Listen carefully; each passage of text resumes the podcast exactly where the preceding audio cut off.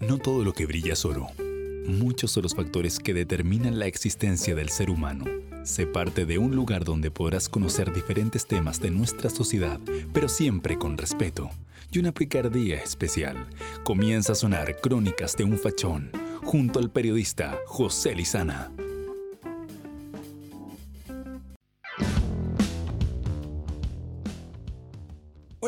¿Cómo están? Bienvenidos y bienvenidas a un nuevo capítulo de Crónicas de un Fachón 2.0, conectados siempre con ustedes a través de Spotify, a través de las diferentes redes sociales, también a través de YouTube, y siempre conectados con esta realidad política que muchas veces nos hace meditar y nos hace pensar de que un día podemos ser una mejor sociedad.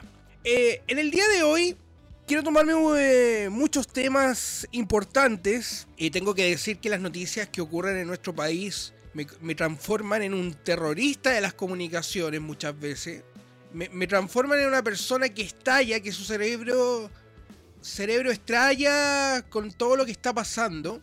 Y la verdad es que a pesar de que... Mm, y, uno ve las redes sociales, lo violento que, que uno puede llegar a ser o que también la gente eh, actúa en, eh, en, las redes sociales comentándote su opinión de que tú, que bla bla bla y todo el tema. Y esto no es burla, lo hablo en serio. Eh, vivimos una revolución de las comunicaciones. Nos vivimos también un, un imperio de la verdad, como se puede decir. Nos creemos muchas veces dueños de la verdad de esa verdad absoluta de que si no lo digo yo no es ley, de que tenemos que aprender a escuchar a los demás, eso se nos hace tan difícil en el tiempo en los tiempos que vivimos hoy. Pero más allá de eso, eh, la gente anda muy violenta, la verdad. Ese, es el punto clave. Y yo también siento a veces que se me escapan la oveja al cerro y empiezo, no, pero es que uno tiene que, que, que meditar, tiene que tomarse el tiempo, tiene que respirar, tomarse un, vasito de agua con miel, con naranja, lo que a usted le guste, la verdad. Primero vamos a hablar de lo ocurrido con los constituyentes, con el disfraz del tiranosaurio y de la tía Pikachu, que a mí en lo personal creo que es súper creativo marcó una tendencia en el estallido social. Luego la tía Pikachu descubríamos que Pikachu no era el verdadero Pikachu de Pokémon, sino que era una señora disfrazada de Pikachu eh, con ideas de cambio, ideas de revolución también. Y, esta señora llega a ser constituyente por lo popular, sí, eh, por lo popular que fue en el estallido social, porque para, algo, para algunos es una heroína, al igual que el Matapaco, al igual que el tiranosaurio, el sensual Spider-Man, etc. La cosa es que la tía Pikachu y, y, muchos dirán, oye, pero dile por su nombre, ¿no? Prefiero decirle tía Pikachu para que todos la identifiquen, porque si le digo su nombre, muchos dirán, oye, ¿de quién está hablando? La tía Pikachu, en una hora de colación, es un poco para justificar lo que hizo.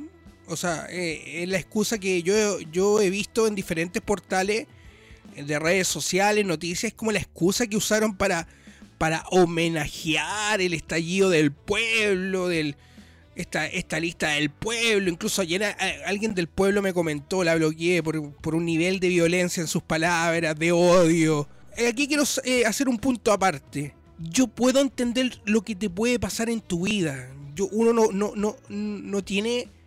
No tiene por qué meterse a lo que te pasó. Tuviste una frustración, tuviste un desencanto, tuviste un hecho mortal en tu vida que, que hizo que, eh, eh, y aquí me refiero a, todo lo que ha pasado en este tiempo. Pero es que es un tema difícil, la verdad. Y, analizarlo parece de verdad imposible, porque eh, no, sé, no, sé cómo decirle a una persona que, que perdió la visión que no sienta odio. Es súper difícil, la verdad. Y lo digo súper sinceramente y con toda mi responsabilidad de comunicador. Pero vamos, vamos a llegar a ese tema. Esta semana o la semana pasada, esta semana uno se pierde en el tiempo. La tía Pikachu junto al tiranosaurio de la revolución, así lo vamos a llamar, el, el tiranosaurio de la revolución, que a mí me encanta, la verdad lo encuentro muy simpático. Pero eh, sabemos que hay un proceso constituyente que está. que se está armando, que, que está trabajando supuestamente por un mejor país, declaraciones como que los constituyentes no, no han almorzado bien también. No sé, a mí hay, hay hartas cosas que están pasando. Y la verdad lo que, lo que, a lo que yo me quiero referir es que la tía Pikachu le hizo un homenaje a, a los héroes del estallido social, a los icónicos del, del estallido social, íconos de la historia de nuestro país, que imagino que a mi nieto le van a enseñar que tal día de octubre, el, 10 el 18 de octubre, hubo una revolución que cambió un antes y un después en nuestro país. Yo creo, y esto es una, una opinión bien personal, yo creo que hay mejores homenajes para, para celebrar eh, hechos como este. Por ejemplo, escribir una nueva, o escribir una excelente constitución, escuchar las ideas, es un gran homenaje, la verdad. No, no- no tenemos que eh, convertir esto en un circo, la verdad. Y, para algu- algunos se sentirán eh, homenajeados con, el- con, con- con los disfraces de la tía Pikachu, el tiranosaurio de la revolución, etc. Pero yo creo que hay, hay que hay que pensarlo dos veces, este es un proceso serio. Y, y- y un amigo me comentaba, pero también lo que pasó en, el, en, el, en la Cámara de Diputados cuando entraron esta... Y yo recuerdo, era, igual era chico, pero me acuerdo. Esta vedeto, eh, vedette, vedette, sí. Estas mujeres que entraron a bailar koala o eran chicas, no me acuerdo. Con los diputados. Lo cual hoy en día también yo lo pongo a la misma altura. y Hay que estar a la altura. Ese es el punto. Hay que estar en la altura. Yo creo que la, la próxima constitución es la columna vertebral de un país. No se está escribiendo un cuento de hadas. No se está escribiendo tampoco una bitácora de aventura. Entonces, a mí me causó mucho ruido, la verdad. Me causó mucho ruido que la tía Pikachu. Y yo entrevisté a la tía Pikachu. La entrevisté. Y, y usted revise en, los capítulos anteriores cómo fue su entrevista. Tengo que decir, fue una de las entrevistas más.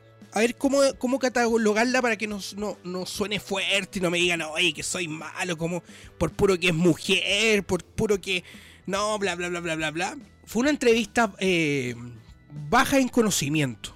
Eh, fue una entrevista, como, como ponen los profesores, no tenía el conocimiento para aprobar la asignatura. Exactamente así fue. Más allá de lo simpático, más allá de conocer a la tía Pikachu que nos dio su tiempo y yo se lo agradecí. Entonces, cuando eh, uno, uno comienza a escribir su opinión, siendo un terrorista de las comunicaciones para algunos, salen estos personajes diciéndote en redes sociales, mira, yo no me voy a calentar la cabeza.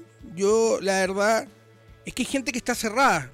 Acá, acá, y de ambos lados hay gente que está cerrada. O sea, entonces, a mí me ocurre que, que todo esto, más allá de unir, de unir a un país, como dice la presidenta de la convención, esto igual está causando roncha entre ambos lados. Esto, la verdad, a mí me produce. eh, ¿En qué bando estás? Esa es la pregunta. Y, y si tú opinas diferente, no, pero tú fuiste en minoría, en minoría, votaste por el rechazo, tenías el 10%, ustedes son del 10%. Y esa es la actitud que ha tomado la lista del pueblo. Y yo lo quería comentar en el, el capítulo anterior, pero no alcanzamos. Que hay integrantes de la lista del pueblo que han renunciado también. Están en una dictadura del pueblo, la verdad, en ideas. Entonces lo que pasa hoy en día, y lo que está pasando en nuestro país, es que hay corrientes que de verdad, cuando, cuando nosotros, por ejemplo, decimos que el personaje se comió al actor, en este caso, el personaje se comió al dirigente. Se comió al seguidor, se comió a la lista del pueblo, se comió al de derecha, se comió al de izquierda y se creen semidioses, se creen intocables, creen que son dueños de la verdad. Son dueños, son, son los iluminados. Me, me imagino que llegan así, lo- algunos diciendo, no, yo soy dueño de la verdad. El señor Stingo en un principio diciendo, ellos van a tener que ponerse eh, a negociar con nosotros, ellos son los que perdieron. Una situación, la verdad, lamentable, porque el señor Stingo yo le tenía buena, le sigo teniendo buena, pero, pero hay cosas que, que cuando el personaje te come te ponís, disculpen que lo diga, torpe, po, la verdad. Y, y lo que está pasando hoy en día es que lamentablemente tenemos una constitución en suspenso, no sabemos qué, qué va a pasar. Eh, yo la verdad eh, creo que deberíamos escribir una gran constitución. Creo que debería, no sé, juntar eh, lo mejor de lo mejor de lo mejor. Pero siempre existe esa duda, siempre existe ese miedo a qué puede pasar. Algunos dirán, no, es la política del terror. No, no es la política del terror. Uno puede tener miedo. Uno tiene derecho. Y así se va a llamar el capítulo de hoy. Derecho a cuestionar. Tienes derecho, tienes free pass para cuestionar las decisiones que se están tomando. ¿Y sabes por qué tienes, la, tienes el derecho de cuestionarte? ¿Por qué tú que estás escuchando este podcast tienes el free pass para cuestionar lo que está pasando? Porque somos un mundo global. Porque eso llamado redes sociales está permitido así a ti ser actor principal de lo que está pasando. Y eso significa que tú puedes comentar, puedes también eh, escribir una columna, puedes tener un medio independiente, lo, lo, lo, que pasa hoy en día, muchos medios independientes, y lo conversaba el fin de semana en un programa que fui invitado, existe una, eh, una tendencia, y según la encuesta Criteria también, una tendencia de, de, seguir los medios independientes, ya no tanto TVN, que, que en la década de los 80 hasta 90 uno decía, oye, los medios no mienten, pues sí los medios dicen la verdad, hoy, hoy un poco cuestionado también el tema. Entonces, lo que está pasando con esta realidad política me hace pensar, y, esto me. Y, lo, y, lo, ocurrido con el señor Gabriel Boric y lo ocurrido con la candidata Yasna Proboste, me hace reafirmar que existe una violencia política. Eh, y aquí quiero ser enfático. La violencia se tiene que tratar como es. La violencia no se pueden, no se pueden eh, medir eh, la, potencia de, de, la violencia. La violencia tiene que ser juzgada. Venga de donde venga.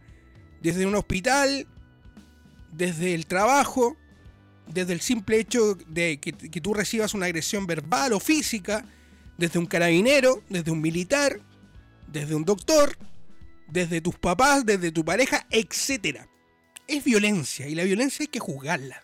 Hay que, hay que ponerle una cruz, como se puede decir. Entonces yo a pesar que no pienso como Gabriel Boric, y todos lo sabrán por algo el título de, este podcast, a pesar de que yo no, no, pienso y no comparto mucha idea de la señora Yanna Proboste, no comparto la agresión vivida por ambos. O sea, el candidato Boric fue a la cárcel a, a, a solidarizar con, con, con, los presos del estallido social y, poco menos los sacaron de patada en, en donde te conté. Y eso habla de que no sabemos escuchar.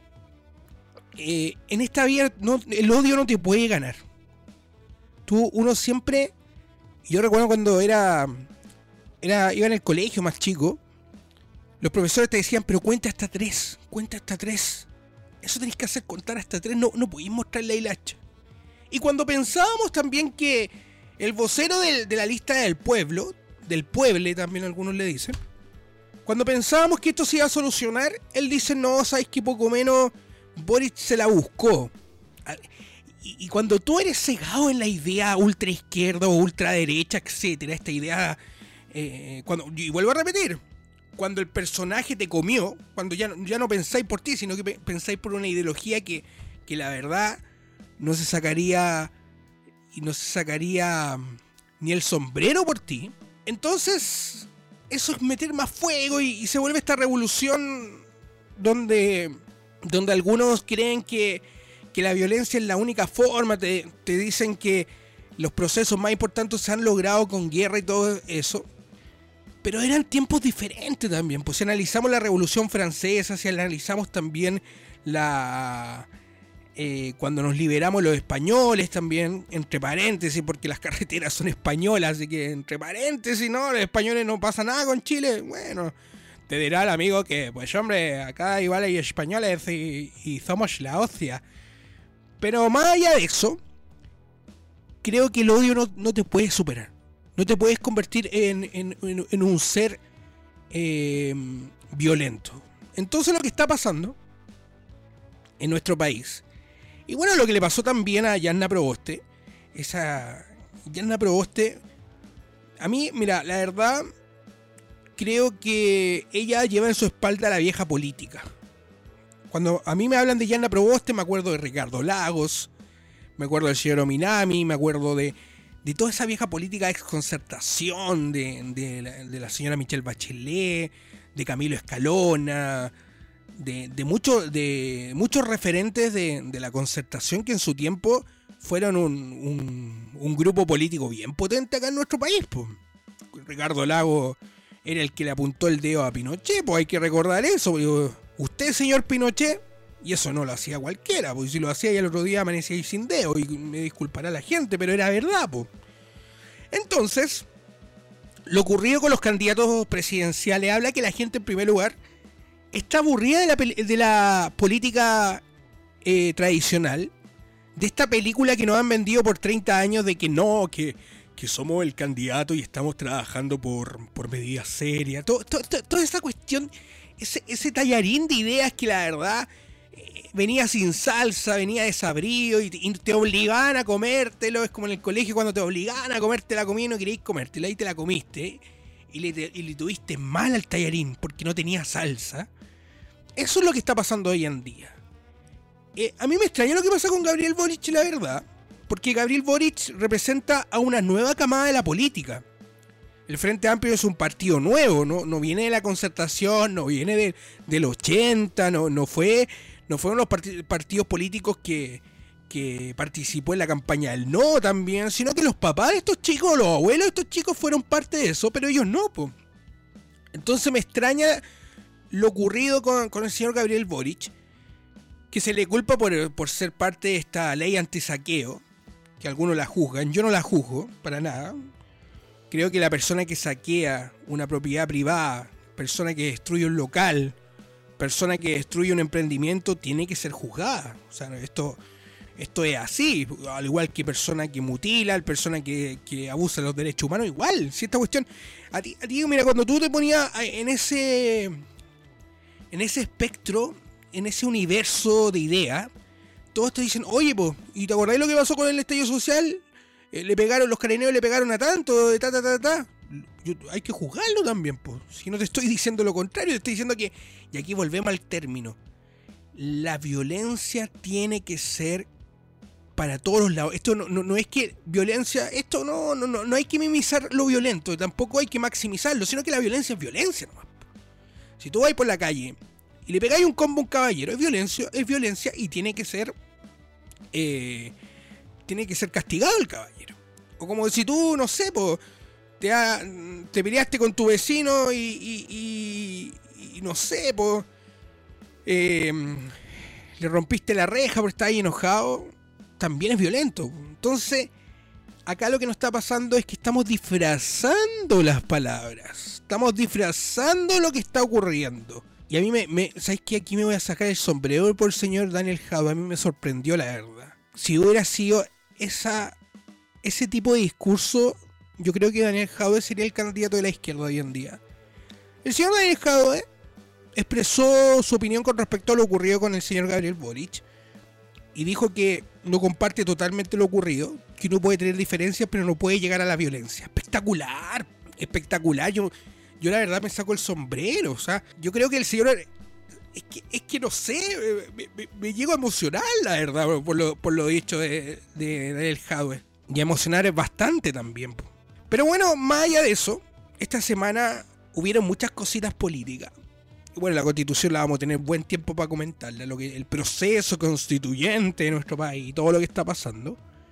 Pero hay que estar atentos también, señoras y señores, porque en noviembre se nos viene una elección política, donde yo lo vuelvo a repetir, la consulta ciudadana de, de los ex concertación de la, la centro izquierda va a ser ganada por Yarna Proboste. Vuelvo a repetirlo. Señor Maldonado me cae bien, es simpático, se pone la camiseta, guanderino, lo que tú quieras, pero va a perder. Y Paula Narváez, a pesar de que no va a sacar tan pocos votos, igual va a perder.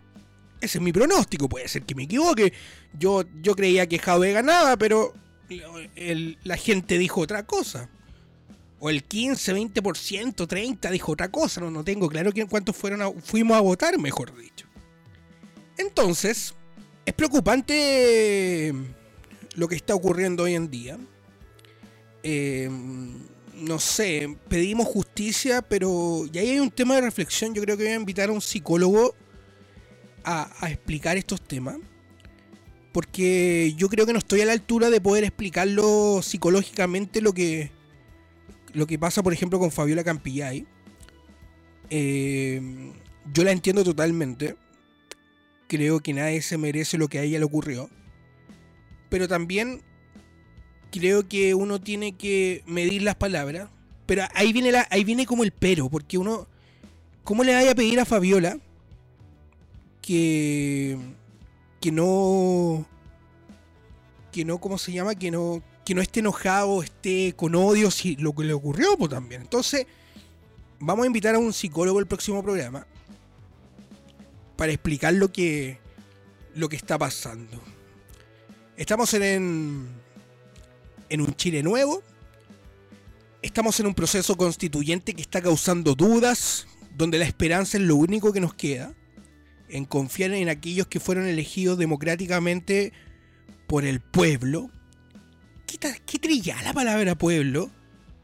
Es como, es como dirían, no sé, como el pueblo, que no, yo soy del pueblo, y el pueblo, pueblo, pueblo.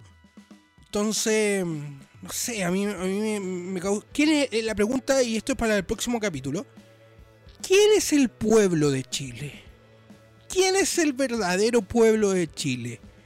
Cuando el político dice, no, yo soy del pueblo, ¿a qué pueblo se refiere? Porque el pueblo en Chile tiene mucho tipo de pueblo también. Muchas gracias por su atención. Será hasta la próxima. Esto fue Crónicas de un Fachón. Que tengan una gran semana, disfruten. Y seguimos atentos en lo que está pasando en nuestro país. Chao Chile, que estén bien. Fuiste parte de un espacio diferente en donde cada emoción es parte del show. Te dejamos invitado para nuestra próxima aventura radial en Crónicas de un Fachón. Advertencia, todo lo que escuchas puede ser reciclado.